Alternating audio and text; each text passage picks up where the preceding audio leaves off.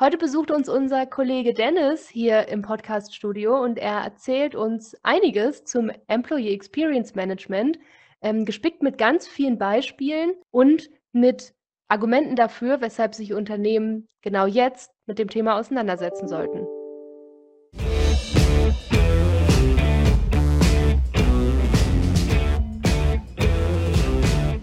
Ja, heute wieder eine schöne Runde mit Lisa zusammen. Ich freue mich sehr und wir haben einen Gast mitgebracht, den Dennis. Dennis, magst du dich mal vorstellen?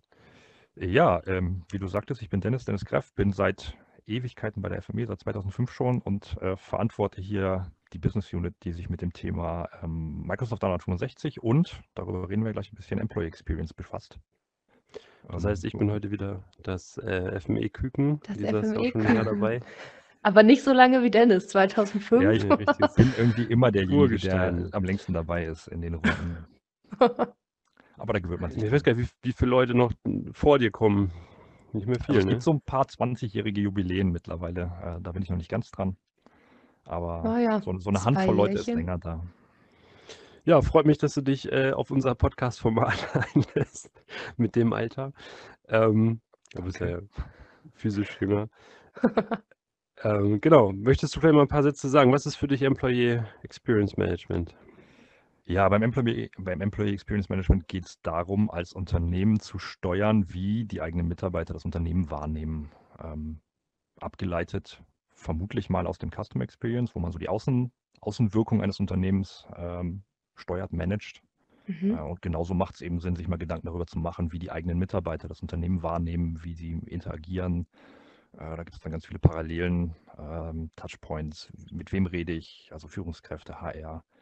Ähm, ja, und diese, diese Erfahrung des Mitarbeiters mit dem Unternehmen kann ich eben steuern, dass der ein möglichst, möglichst gutes Bild vom Unternehmen hat äh, und damit dann eben sowas wie Mitarbeiterbindung fördern, die Mitarbeiter möglichst lange ans Unternehmen binden. Wie man an mir sieht, äh, kann das auch funktionieren, ähm, um Kosten zu sparen, wenn der Mitarbeiter geht ähm, oder eben auch ähm, die Außenwirkung des Unternehmens mitsteuern, weil man irgendwie mal nachgewiesen hat, dass ähm, glückliche Mitarbeiter auch glückliche Kunden bewirken sozusagen. Ähm, und von daher ist das, glaube ich, eine gute Idee, sich damit mal zu befassen. Ich glaube, du sprichst auch einen wesentlichen Punkt an, ne? ist dieses Thema Fluktuation. Also je nach Job ist natürlich unterschiedlich, aber gerade bei uns in der Beratung oder in der, in der, also in der digitalen Branche, wo sehr viel Wissen erforderlich ist, habe ich mal gehört, dass man ungefähr bei, einer, bei einem Wechsel von der Position bis zu einem halben Jahr quasi an Produktivität verliert, weil quasi der alte Mitarbeiter die letzten drei Monate nach der Kündigung manchmal nicht mehr ganz so dabei ist und der neue braucht mindestens drei Monate, um wieder auf das gleiche Level zu kommen, sodass äh, das ja auch ein wirtschaftlicher Anreiz ist, seine Mitarbeiter doch irgendwie zu motivieren, länger am Unternehmen zu bleiben. Wenn man den, den wirtschaftlichen Aspekt betrachtet, ähm, doppelte Bezahlung, Einarbeitung, vielleicht noch Recruiting-Kosten, Mhm. Fachkräftemangel ist in aller Munde, ähm, so Mitarbeiter zu finden, ist ja nicht so einfach. Also es gibt Zahlen, die sagen, dass man das anderthalb bis zweifache des Jahresgehaltes dieses Mitarbeiters äh, als Zusatzkosten auf sich zukommen hat, wenn man den die Stelle ersetzen muss. Äh, und dann ist es natürlich günstiger, sich einfach mal Gedanken darüber zu machen, wie man die Mitarbeiter hält oder halt zumindest zu versuchen. Wer sollten denn im Unternehmen die Person sein, die sich damit auseinandersetzen? Du hast jetzt eben einmal über die HR geredet, also Personaler und Personalerinnen. Ähm, für mich klingt es jetzt aber gerade so, als würde das an so vielen verschiedenen Stellen wirken, dass es eigentlich sinnvoll ist, dass an mehreren Stellen im Unternehmen sich damit auseinandergesetzt wird, oder? Also der wichtigste Punkt ist erstmal, dass das ähm, an allerhöchster Stelle Aufmerksamkeit hat. Also dass die Geschäftsführung sagt, ja, wir wollen, wir wollen uns darum kümmern und wir geben dafür auch Geld aus, weil umsonst gibt es das halt auch nicht, wenn ich, wenn ich äh, Incentives schaffe, wenn ich Benefits ausrolle.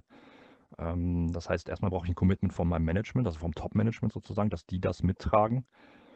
Ähm, und dann gibt es so zwei wesentliche Akteure, die es dann umsetzen müssen. Und das ist zum einen die HR, weil die so die globale Sicht hat. Die kümmert sich um sowas wie eben Benefits, was ich gerade schon sagte. Auf der anderen Seite aber auch jede Führungskraft, die sich Gedanken darüber machen muss, wie sie mit den Mitarbeitern umgeht. Da geht es dann auch um Karriereförderung, um Weiterentwicklung, Schulung äh, und so ganz banale Dinge wie, wie gehe ich miteinander um. Also ähm, Mhm. den, den cholerischen Chef, von dem haben wir hoffentlich alle nur gehört und ihn noch nicht erlebt. Äh, aber das ist halt so das krasse Gegenteil von dem, was man heutzutage eigentlich möchte.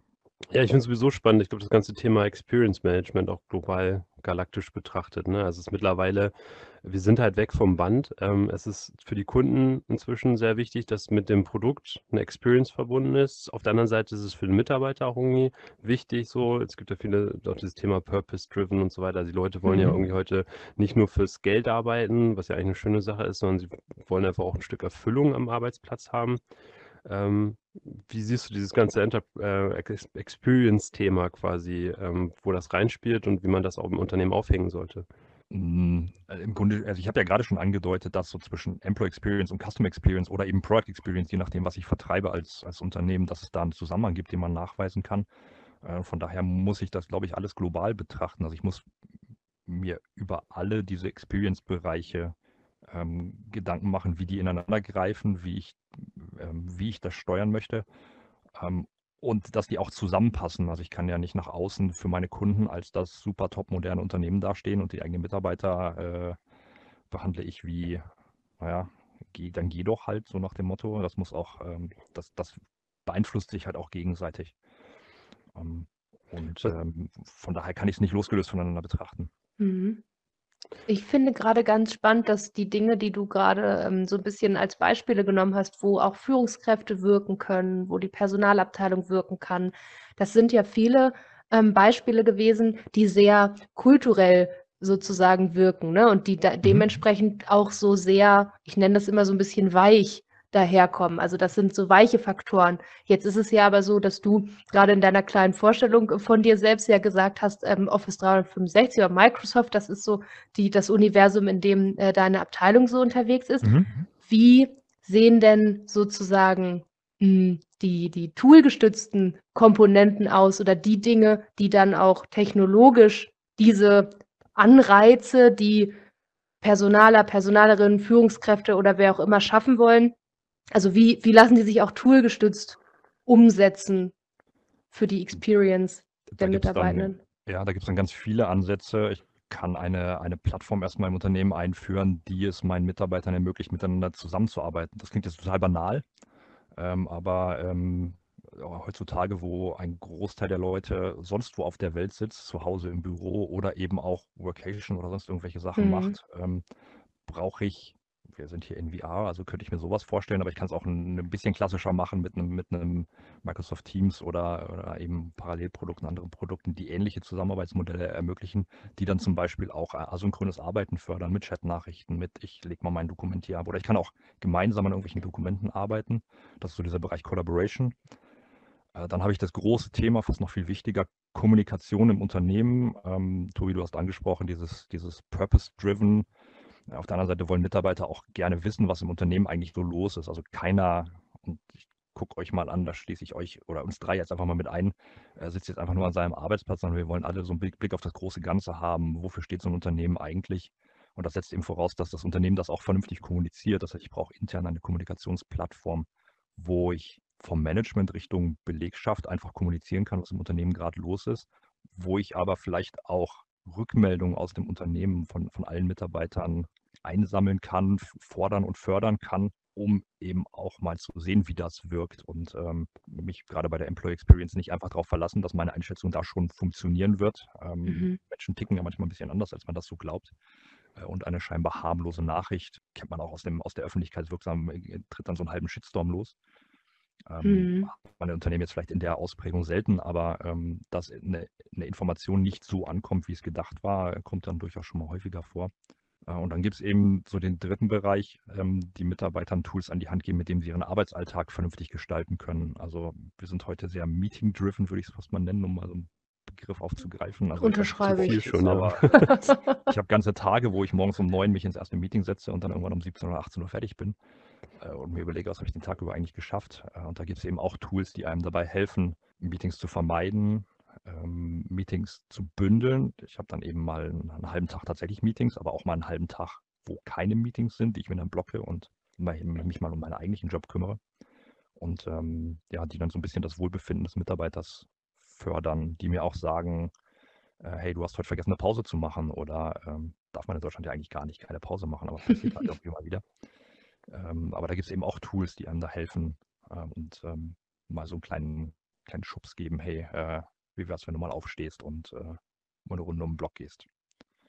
Das sind so die, so die drei Bereiche, also Kollaboration, Kommunikation und eben so Employee Wellbeing, wo wir dann im dritten auch ganz klar in diesem Employee Experience sind, wo man sich heute als Arbeitgeber, glaube ich, auch nicht mehr auf, auf, äh, auf die Position stellen kann, naja, ist ja Problem meines Mitarbeiters, wenn der seine Zeit nicht vernünftig einteilt. Mhm. Ähm, in Zeiten, wo äh, ich habe jetzt keine aktuellen Burnout-Statistiken im Kopf, aber äh, ähm, muss ich mir halt auch als Arbeitgeber rein aus wirtschaftlichen Interessen darüber Gedanken genau, machen. Genau, spielt dann das Thema Fluktuation mit rein. Ne? Also sogar noch schärfer, genau. weil ein Mitarbeiter, der kündigt, ist ja eine Sache, ein Mitarbeiter, der durchgehend krank ist und dann kündigt. Das ja, ist vielleicht nochmal fast die schlimmere Variante. Wobei man vielleicht Glück hat, dass er dann so zumindest noch die letzten Stunden. Genau, und wenn er dann eben ausfällt, dann ist er von jetzt auf gleich weg und es gibt keine Möglichkeit, äh, meine Vertretung ja. oder Nachfolger einzuarbeiten, sondern der ist dann eben weg und dann bleibt, naja, dann dauert es ein bisschen, bis sich da irgendjemand mal eingearbeitet hat. Mhm. Ähm, bei, bei allen, äh, naja, jeder nimmt sich vor, wir, wir machen, wir dokumentieren alles so, dass das sofort jemand übernehmen kann, aber wie die Praxis aussieht, weiß auch jeder. Das ist eher so, naja, das ist das Erste, was hinten rüberfällt, wenn man zu viel zu tun hat. Ja. Du hast jetzt ja sozusagen die, die Pain Points gerade schon aufgezählt, die heutzutage sozusagen da vorhanden sind. Also das ganze Thema mangelnde Mitarbeiterbindung, Kommunikationslücken. Ähm, Wäre wär jetzt die Frage sozusagen, wo siehst du da so Tools und Ansätze, die, die man dem Unternehmen anbieten könnte, die Mitarbeiter an die Hand zu nehmen? Also jetzt, du hast jetzt quasi den ganzen Kollaborationsteil, also das mhm. flexibel, mhm. die Werkzeuge an, an die Hand geben. Aber was sind so Werkzeuge vielleicht auch, wie man den Alltag irgendwie versüßen kann oder einfach Leute auch ins Unternehmen binden kann. Also ich denke jetzt vielleicht, sind, sind das manchmal auch so Sachen wie ESOP oder was beratet ihr da? Oder Bitte das einmal, das einmal ausführen, was das bedeutet. Also Mitarbeiterbeteiligung am, am Erfolg, ähm, virtuelle Aha. Shares und so weiter. Genau, da gibt es ganz viele Modelle. Äh, also natürlich macht es Sinn, ähm, Mitarbeiter am Erfolg teilhaben zu lassen, zumindest wenn ich ein erfolgreiches Unternehmen bin natürlich, äh, was im Grunde dann auch wieder die Mitarbeiter motiviert, vielleicht die kleine Extrameile manchmal doch zu gehen, äh, wenn sie am Ende auch was davon haben. Wenn es im, Grunde sonst nur das Festgehalt gibt, dann fragt man sich ja vielleicht doch, ja, warum soll ich jetzt hier heute eine Stunde länger machen, bringt mir ja nichts. Ähm, dann sind wir eben mehr so im Bereich von, von, Benefits. ich kann meinen Mitarbeitern Vergünstigungen anbieten, ähm, Fitnessstudio-Mitgliedschaften ist da so, so ein Beispiel. Oder Mitarbeiter, ähm, wie nennt sich sowas, Mitarbeiterangebote, so Shops, wo man vielleicht vergünstigt einkaufen kann. Das ist so der ganze Bereich Benefits. Ähm, die Möglichkeiten von sonst wo zu arbeiten, haben wir vorhin schon mal ganz kurz äh, angerissen. Also wenn dann mal jemand sagt, naja, ich würde gerne mal ein halbes Jahr irgendwo ins Ausland gehen, aber so ganz ohne arbeiten will ich dann doch nicht, dann gibt es eben die Möglichkeit, den Mitarbeitern zu ermöglichen, dann geh doch mal ein halbes Jahr ins Ausland und arbeite einfach von da. Kostet ein bisschen, bisschen Organisation, ähm, vielleicht ist eine andere Zeitzone, aber das in der verteilten Welt kriegt man das eben alles hin, wenn ich vor allem auch die Tools habe, die sowas unterstützen. Asynchrone Arbeit hatte ich vorhin mal kurz angerissen. Ähm, das ist auch so ein, so ein Bereich, wo man, ähm, na, ich will jetzt gar nicht sagen mit wenig Aufwand, weil da schon ganz ordentlich was dahinter steckt, Mitarbeiter ins Ausland, vom Ausland arbeiten zu lassen, von Infrastruktur über, über rechtliche Rahmenbedingungen. Aber ähm, am Ende, wenn ich das einmal geregelt habe, ähm, kann ich das eben immer wieder, wieder verwenden. Ja, Was mir, ja. Willst du. du erst, Tobi? Nein, mach du. Okay. Mir, mir fällt gerade auf, bei, bei all den Beispielen, die so genannt werden, habe ich immer so das, ähm, das Gefühl zu sagen, naja, in der IT-Branche oder in, in den Branchen, in denen wir uns so bewegen, ist das ja an ganz vielen Stellen schon so, ich nenne es mal selbstverständlich, dadurch, dass zum Beispiel Remote-Arbeiten durch die Pandemie ja auch schnell an den Start kam und das ja auch da, wo ich es wahrnehme, das schon in der breiten, in der breiten Masse so passiert wenn man jetzt einen Schritt äh, da zurücktritt, und das habe ich jetzt, während du gesprochen hast, Dennis, mal gemacht und mir so überlegt habe, naja, aber was gibt es eigentlich für viele Branchen, in die ich gar nicht so die Einblicke habe, wo das alles noch gar nicht selbstverständlich ist, dass man irgendwie Teams hat als Kommunikationsmedium, wo man auch Dateien und so weiter ähm, scheren kann und daran zusammenarbeiten kann, kollaborativ arbeiten kann. Das haben ja ganz viele klassische Branchen, also die kennen sowas ja gar nicht. Und ich, ich fand es gerade interessant bei mir zu beobachten, im Sinne von, naja, das machen doch aber alle schon, versus, nee, eigentlich machen das vor allem die, die ich gerade so im Kopf habe, aber viele andere wahrscheinlich auch nicht. Was vermutlich auch einfach so ein bisschen an, daran liegt, mit welchen Kunden wir so üblicherweise genau. arbeiten. Und wir haben ja ganz viel mit Leuten zu tun, die eben so die klassischen Office-Worker sind. Ähm, wenn da jemand in der Produktion von einem Unternehmen am Band steht, der kann natürlich nicht remote arbeiten. Ähm, das mhm. so rein physikalisch natürlich nicht. Da muss ich mir als Unternehmen dann eben andere also Gedanken machen, wie ich andere, ähm, andere, andere ja, Elemente für die Mitarbeiterbindung finden kann. das können Teambuilding-Maßnahmen sein, die ich dann eben sponsere oder ähm, jetzt fällt mir gerade nicht so Weihnachtsfeier ein, haben wir jetzt, steht vor der Tür. Weihnachtsfeier, ganz klassisch, ja. Ähm, das ist ja so der Klassiker eigentlich, den es auch schon seit, äh, weiß ich nicht wie vielen Jahren gibt. Ähm, und die man aber vielleicht auch mal ein bisschen aufrütteln, modernisieren mhm. sollte. Ich kenne ganz viele Leute, die sagen, boah, Weihnachtsfeier habe ich überhaupt keine Lust drauf. Äh, weil das dann so ein, naja, die wollen vielleicht mit ihrem Chef gar nicht unbedingt feiern, weil der dann Dinge zu sehen kriegt, die er vielleicht gar nicht sehen soll. Es wird ein bisschen ausgelassener gefeiert. Äh, es muss ja nicht gleich zu den, zu den äh, sprichwörtlichen Affären und sonst was kommen, aber ähm, da eben vielleicht auch, wenn es da Bedenken gibt, entweder als Führungskraft mal dagegen wirken und ähm, sich auch mal von der menschlichen Seite zu zeigen oder vielleicht sogar sagen, naja, dann macht das halt ohne mich. Dann geht mal feiern, hier ist ein bisschen Geld, sucht euch, geht auf den Weihnachtsmarkt, die ersten zwei Runden Glühwein gehen auf mich. Also sehr einfache Dinge sogar, die ich machen kann und die dann auch unabhängig davon sind, ob man remote arbeiten kann oder wo man eben mhm. gerade ist. Die kann jedes Unternehmen machen. Und ähm, das klingt jetzt so total einfach, aber ähm, die Wirkung von sowas sollte man nicht unterschätzen. Also ich glaube, bei uns im Unternehmen ist das so äh, schon so das absolute Minimum, äh, wo man gar nicht mehr drüber nachdenkt. Aber ähm, da gibt es ganz viele, wo, wo, wo sowas eben nicht gang und gäbe ist. Mhm. ja, ich finde es halt sehr spannend. also, sorry, mach euch weiter. Ich hätte noch, nur noch einen Nebensatz gehabt. Achso. Äh, ich finde es gerade so spannend, äh, auch, äh, ich komme ja aus dem Customer Experience Management so ein bisschen, ähm, diese ganze Reise des, des Mitarbeiters auch zu begleiten. Ne? Also wirklich mhm. auch zu gucken, ne, wie fängt ja quasi an mit der ersten Begegnung des Unternehmens in irgendwelchen Ausschreibungen oder so, dass er Interesse gewinnt, quasi dort arbeiten zu wollen, bis hin zum, zum Ausstieg sozusagen am Ende, dass man im Guten auseinandergeht, um dann halt vielleicht sogar darüber dann zukünftig sogar Neugeschäft zu generieren, weil neuer Mitarbeiter, also wer kennt einen besser als, als Mitarbeiter, die einen verlassen haben und im Guten gegangen sind? Also das, das ist ein Sales-Kanal, den man gar nicht unterschätzen sollte. Also quasi genauso wie beim Customer Experience Management ist das Ziel, glaube ich, die ehemaligen Mitarbeiter zu Markenbotschaftern zu machen, so wie man die Kunden zu Markenbotschaftern macht. Und da musste ich gerade so ein bisschen überlegen, äh, auch reflektierend so, ähm, der Start bei FME, wie der für mich war sozusagen und auch im Vergleich zu anderen Unternehmen, wo ich mal gearbeitet habe. Und es macht halt einen riesen Unterschied, ob du am ersten Tag direkt arbeitsfähig bist, weil du bist ja motiviert. Mhm. Du kommst ja in einen neuen mhm. Job, gehst du ja mit, äh, jetzt will ich wirklich was reißen. Und ich habe Unternehmen erlebt, wo du dann irgendwie sechs Wochen brauchst, bis du deine Rechner, deine Zugänge und alles irgendwie hast. Und die ersten Wochen wirst du dann irgendwie abgespeist mit, hier sind die Unternehmenshandbücher, liest dich da mal ein. Und dann hast du deinen Elan in den ersten sechs Wochen erfolgreich verschossen und dann hast du irgendwann den Rechner und gliederst dich dann ein in diesen Beamtenstatus, sage ich mal, und die Motivation, die dazu ja. passt. Und ähm, da ist, glaube ich, bei vielen Unternehmen ein Riesenpotenzial, wo man was, was bewegen kann, weil dieses am ersten Tag irgendwie mit Wertschätzung direkt loslegen zu können, also geführt im ersten Moment direkt äh, in, der, in, in, der in der Wertschöpfung zu sein, ist, glaube ich, was, was man nicht unterschätzen sollte. Jetzt hast du gleich ganz viele Dinge angesprochen. Ähm, fangen wir mal am Anfang an. Das Thema Customer Journey im Customer Experience Management gibt es quasi auch als Employee Journey ähm, und beginnt tatsächlich auch schon bevor sich irgendjemand bewirbt. Also auch wie es als eine, eine Markenwahrnehmung für, für Kunden gibt, gibt es auch eine Markenwahrnehmung für Arbeitgeber. Ähm, gerade wenn ich größer bin, dann kann ich mir halt schon ein gewisses Bild aufmalen äh, oder in der Öffentlichkeit malen, wie es denn mhm. so ist, in dem Unternehmen zu arbeiten. Also dieses Thema Brand Awareness gibt es da auch. Dann beginnt es mit der Bewerbungsphase.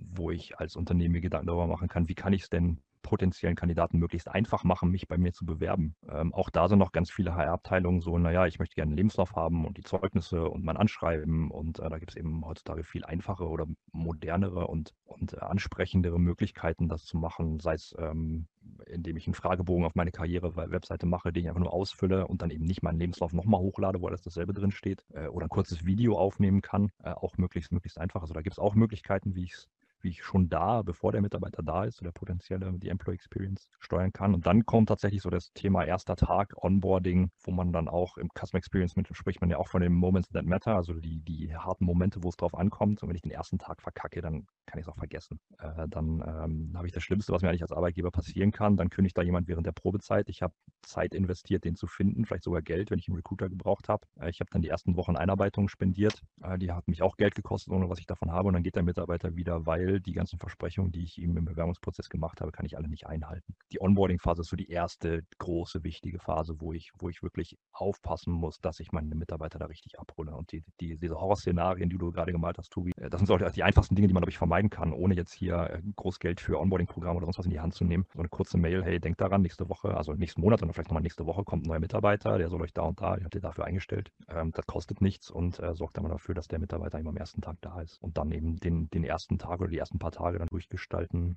ähm, mir einen Prozess überlegen, wie ich meinen Mitarbeiter von null auf arbeitsfähig kriege. Ähm, das sind so tatsächlich auch sehr einfache Wege. Die sind nicht unbedingt schnell und ähm, man muss sich da schon ein bisschen Gedanken machen.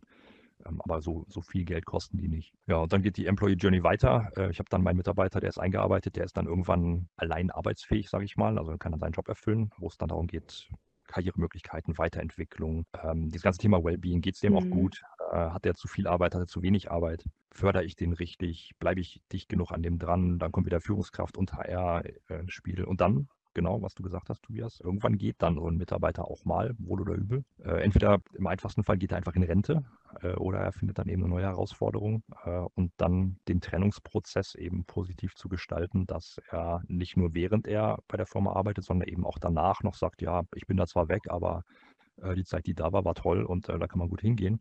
Ähm, hilft natürlich dann auch so Alumni-Netzwerke, ähm, ist da so das, das Stichwort, den die ehemaligen Mitarbeiter dann eben auch auf dem Laufenden halten, was im Unternehmen so passiert, wie sich das weiterentwickelt. Ähm, das ist dann eben auch was, was man ja, relativ einfach umsetzen kann. Ich finde es total spannend, dass es ähm, ja gerade in eigentlich in allen Phasen, ich wollte gerade sagen, gerade in den ersten Phasen so, aber eigentlich äh, im, im ganzen Lifecycle äh, eines Mitarbeitenden geht es ja nicht so einfach zu sagen, wir haben hier so unseren Standardprozess für Bewerbungen oder oder, denn genauso wie beim Customer Experience Management gibt es ja schon auch, ich sag mal, unterschiedliche Zielgruppen, in denen man so Prozesse, sage ich mal, denken muss. Also ich denke gerade so an diesen, an das Beispiel, was du gebracht hast zu dem Bewerber äh, oder der Bewerberin. Ist ja ein Unterschied. Also es haben ja ähm, keine Ahnung, junge, gerade StudiabsolventInnen haben glaube ich, einen anderen Anspruch an Bewerbungsprozess als jemand, der mit Mitte 40, Anfang 50 nochmal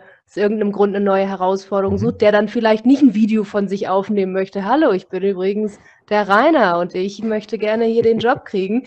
Ne? Also man muss ja schon auch, und da bin ich sehr nah bei dem Customer Experience-Thema mhm. eigentlich, man muss sich sehr genau überlegen, für welche Zielgruppe an BewerberInnen, an MitarbeiterInnen will ich eigentlich die Prozesse ausrichten und mhm. auf wen will ich mich so ein bisschen vielleicht fokussieren, wo will ich parallel unterwegs sein. Das ist wieder eine Erkenntnis, die mir im Verlauf deiner Ausführungen gerade äh, in den Sinn gekommen ist. Total spannend, da habe ich noch nie drüber nachgedacht. Äh, das ist tatsächlich sehr wichtig. Wir hatten vor ein paar Monaten mal eine Veranstaltung äh, gehabt, wo wir mit einer Uni zusammengearbeitet haben und da hatte ich, äh, habe ich auch das Thema Employee Experience vertreten und hatte einen, einen Professor von der Uni, der hatte gerade eine Studie gemacht, wie man denn die Generation Z so anspricht, was die so bewegt, wie mhm. die sich informieren. Und da war für mich als ja dann doch schon mit 40er die Erkenntnis, dass die ihre Information, äh, die Hauptinformationsquelle der, sagen wir mal jetzt gerade nicht mehr Teenager ist TikTok. Äh, das heißt, wenn die sich über alles Mögliche informieren von Unternehmen bis hin zu, zur aktuellen Nachrichtenlage, dann gucken die sich TikTok-Videos an, wo ich mir dann auch, also einerseits natürlich ein bisschen Gedanken mache, ob das so der, der beste Weg ist, aber das, das sage ich jetzt mal dahingestellt, aber das muss ich als Unternehmen natürlich berücksichtigen, wenn mhm. ich Azubis gewinnen will, äh, die dann eben irgendwie zwischen 16 und ich weiß nicht, Anfang 20 sind, dann muss ich das, muss ich die eben über solche Kanäle ähm, bespielen, muss denen naja, TikTok kurze Informationsvideos geben, so 30 Sekunden, äh, auch ein bisschen schwierig mit der Aufmerksamkeitsspanne und denen da klar machen, dass ich ein Unternehmen bin, was diese Zielgruppe anspricht. Das, das, das durch alle Phasen durch, sorry. Ja, da sprichst du gerade was Spannendes an mit diesem TikTok, ähm, weil das muss, glaube ich, auch authentisch gemacht werden. Ne? Und ich habe mal mit einem Unternehmer gesprochen, die das sehr erfolgreich gemacht haben, die jungen Leute reinzuholen. Und der hat, im Endeffekt ist das auch eine Low-Hanging Fruit. Der hat einem Azubi, der einfach Spaß dran hatte, nichts anderes, äh, nichts anderes gemacht, als ein iPhone spendiert und Zeit, ähm, einen TikTok-Kanal zu pflegen. Mhm. Die haben gar nicht so sehr, was man jetzt vielleicht als Unternehmer sagen würde, so, ja, wie ist unser Unternehmen aufgebaut, unsere Werte, lalala, so, so langweilige Videos gemacht, sondern die haben einfach stumpf irgendeinen Quatsch gemacht, ähm, was unser, wo wir halt vielleicht sogar sagen würden, so, äh, ja, weiß ich nicht, ob das so zielführend ist, aber mhm. am Ende haben die so unglaublich viele Bewerbungen bekommen, weil Leute einfach gesagt haben, Alter, der Betrieb, der scheint eine coole, coole Kultur zu haben, ich kenne deren TikTok-Account, voll spannend, ich kenne ein paar Mitarbeiter, weil dadurch sind ja sozusagen gerade diese jungen Leute, ist dann halt so ein, so ein Gesicht fürs Unternehmen, Unternehmen, die sind zu Markenbotschaftern geworden. Ne? Und das Investor am Ende, also jeder Unternehmer weiß, so ein Telefon bereitstellen und ein paar Stunden, gerade wenn es äh, noch ein Azubi ist, das ist nicht teuer. Das ist jetzt nicht irgendwie eine riesen Marketingkampagne oder Agentur da beschäftigen, da bist du bei einem zigfachen davon und äh, die Wirkung ist wahrscheinlich die gleiche oder no, noch besser sogar. Ja, besser würde ich fast sagen, weil ich dann eben auch einen, jemanden habe, mit dem sich die potenziellen Azubis identifizieren können. Der ist halt irgendwie auch nur ein Jahr vor denen oder sowas, so in, in der Entwicklung äh, und funktioniert sicherlich besser als äh, eine Facebook-Werbeanzeige, wo diese Generation gar nicht mehr reinguckt. Und äh, ja, deshalb ist das eben ja, zielgruppenspezifisch. Und das gilt, das setzt sich in allen Phasen fort. Also auch tatsächlich was, was Leute bewegt. Purpose-Driven hatten wir vorhin schon. Äh, Teil dieser Studie war auch, was, was so über, also über die Nachrichten ähm, hinaus, wie, wie, man diese, also was, was diese Generation bewegt. Äh, und da konnte man eben so ein bisschen rauslesen, ne, das ist eine Generation, die haben ihr Teenageralter mit äh, Corona und Ukraine-Krieg und sowas verbracht. Für die ist auf einmal wieder Jobstabilität super wichtig. Mhm. Was äh, für die, für die zwei, drei Generationen davor dann, naja, eher so nebensächlich war, weil äh, wenn der, eigen, der Job in der eigenen Firma halt nicht mehr da ist, wieder Stichwort Fachkräftemangel, dann gehe ich halt zu anderen. Äh, mhm. Und da war dann eher so, naja, ich will eine gute Kultur haben und äh, Geld verdienen spielt natürlich auch immer eine Rolle, aber ähm, und eher einen Sinn haben, also irgendwas Sinnvolles tun, war eben für die Generation davor wichtig. Und das ist jetzt zwar bei der, bei der Generation Z nicht aus dem Fokus raus, aber weiter unten in der, in der Priorisierung. Also das muss ich natürlich dann in der gesamten Employee Journey berücksichtigen, dass ich den jungen Leuten dann eher klar mache, hey, dein Job ist hier sicher und die Übernahme nach der Ausbildung ist überhaupt kein Problem. In der Hoffnung, dass das dann auch so ist, aber die wollen dann vielleicht nicht unbedingt die, die große Weihnachtsfeier haben, sondern lieber eben die Übernahmegarantie. Ja, ich glaube, es macht sowieso Sinn, jetzt auch ähm, gerade nach diesem letzten doch verrückten KI-Jahr und all, was gerade passiert, sozusagen alle Prozesse nochmal neu anzuschauen. Ne? Ich habe letztens mit mhm. einem HRler gesprochen, der meinte, gefühlt sind ein Großteil der Bewerbungen, die heute reinkommen, sind mit KI geschrieben. So, da wird ChatGPT mit einem Standardprofil, also die Leute sind ja nicht doof. Wenn ich mich mhm. bewerbe bei 20 Unternehmen, ne, das war ja mal anstrengend, diese Anschreiben zu schreiben. Heute mache ich mir einen schönen Prompt, ich bin Tobias Sell, bewerbe mich, lalala. Und dann haue ich einfach den Bewerbungs, das, die Bewerbungsausschreiben da rein und ChatGPT schreibt halt den perfekten Text für genau diese Stelle.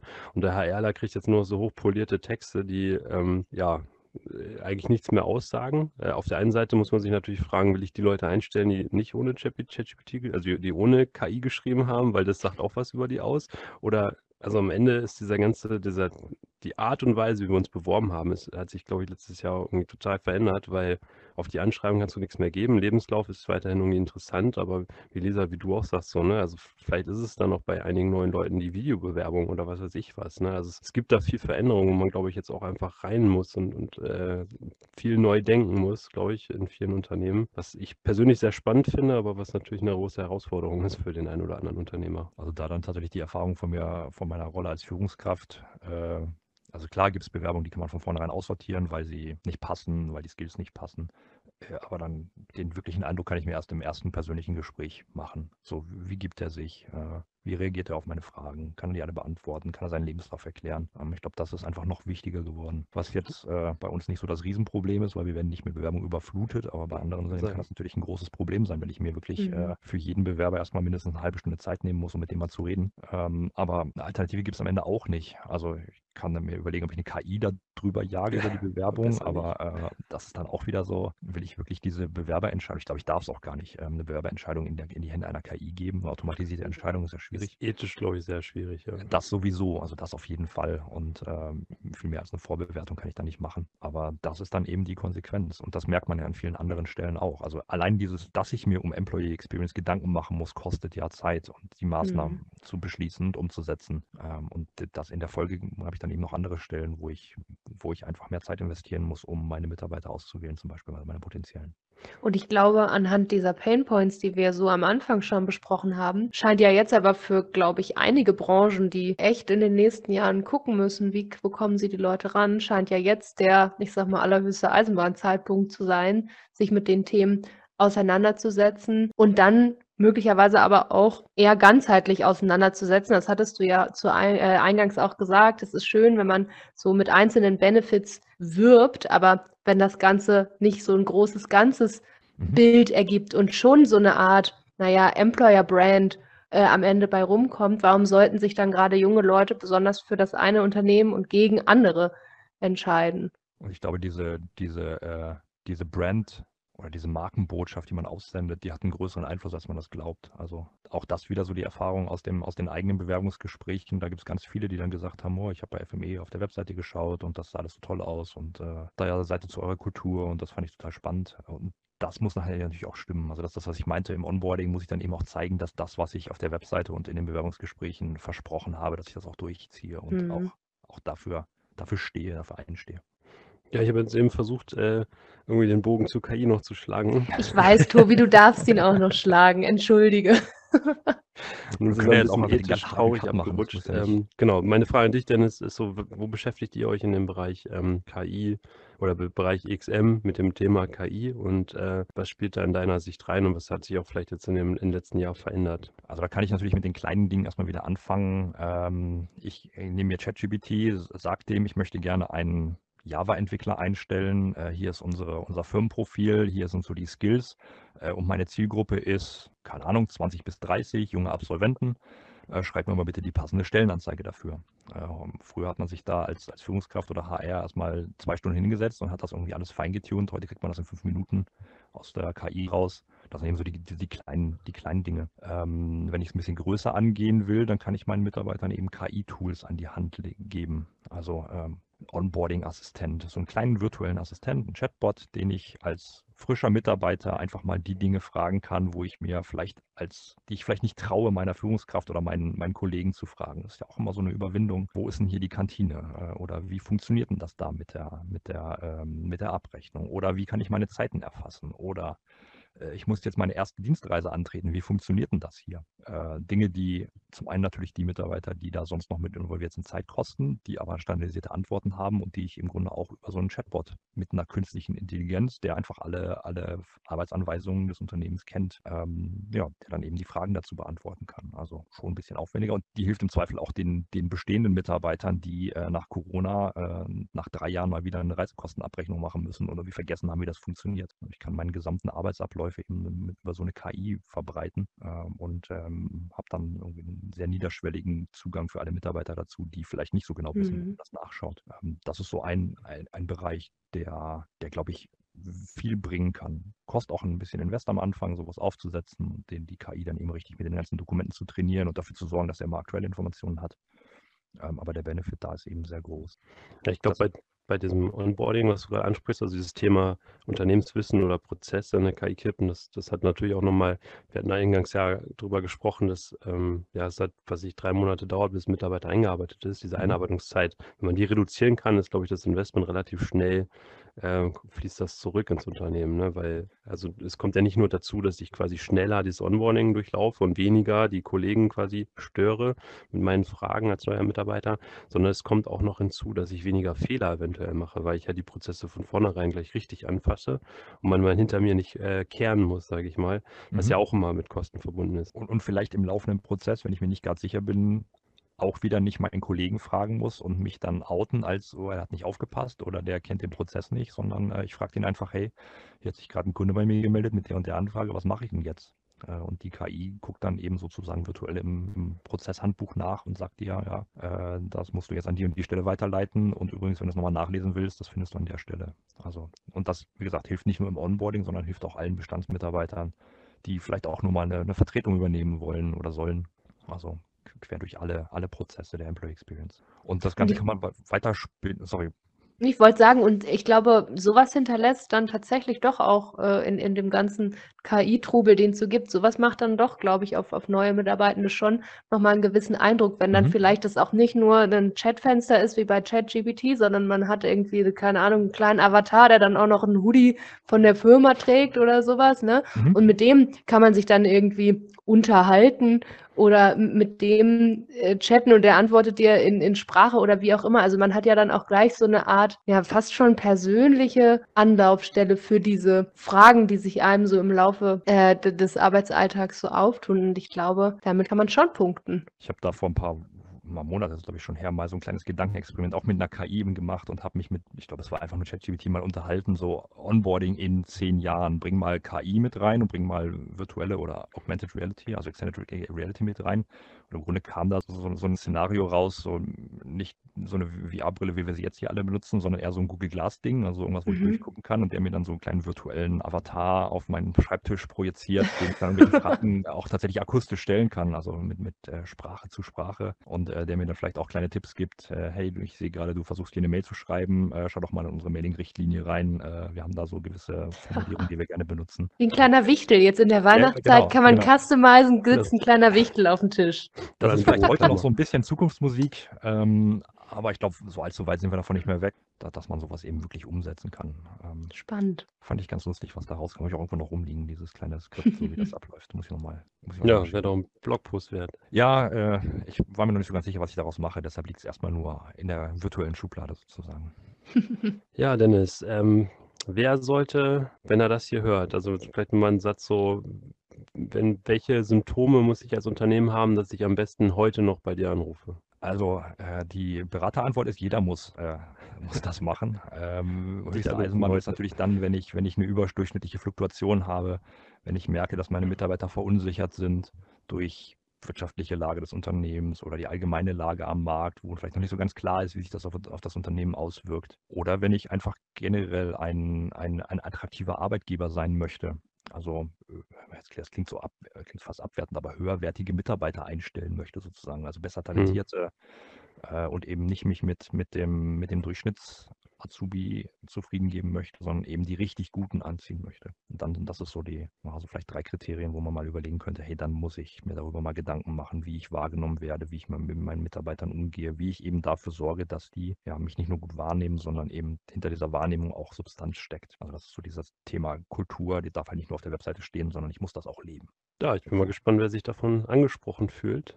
Ähm, ich glaube, wir sind mittlerweile auch am Ende angekommen. War super interessant, also gerade auch die äh, Überschneidung halt zu meinen Themen KI und Customer Experience Management. Äh, von daher haben Dennis und ich auch öfter mal was miteinander zu tun. Genau. Ich danke dir auf jeden Fall, dass du Sehr dabei gerne. warst. Danke für die Einladung. Vielen Dank, Dennis. War total spannend und bis bald mal wieder. Bis Mach's bald gut. auch an euch. Tschüssi. Bis dann. Ciao. Tschüss.